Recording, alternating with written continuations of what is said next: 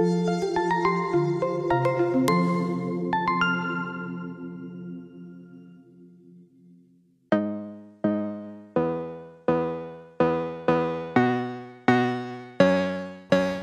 大家好！一年一度全球最大的人口迁移活动春运马上就要开始了，无数的小伙伴可就指着这一纸车票回家过年了吧？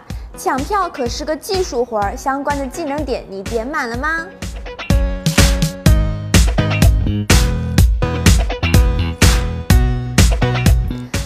春运比以前更特殊，因为网络和电话购票的预售期从以前的六十天缩短成了三十天。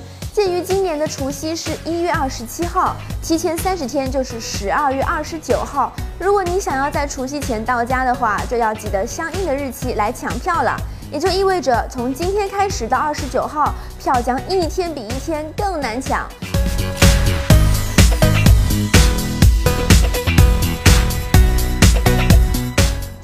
首次使用一二三零六线上购票系统的旅客，需要提前持身份证到火车站或代售点进行身份核验，要不可就耽误大事儿了。每一张票都值得分秒必争，因此还要提前填好乘车人、理想车次等信息，这样刷出票以后就不用再耽误时间填这些了。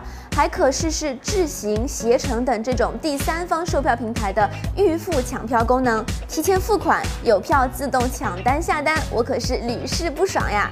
另外，虽然一个人可以最多同时买五张票，但是根据某网络安全公司的统计，每次只抢一张票的成功率最高，所以建议需要抢多张车票的朋友们各自为战，逐张购买。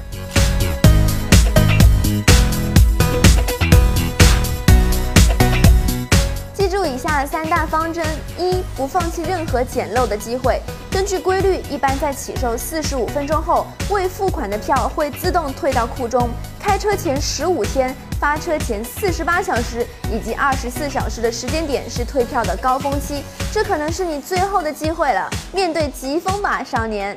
二、曲线救国，票站买票，留意有没有途径下车点的余票，买比目的地更远的站，提前下车，或者买近一点的站，上车再补票。三、留意增开的临客，春运临客车票不受预售期限制，一旦确定开行，就会在第一时间放票。有钱没钱回家过年。今天的节目就到这里，更多科技相关的小技巧就关注两分公众号吧，拜拜。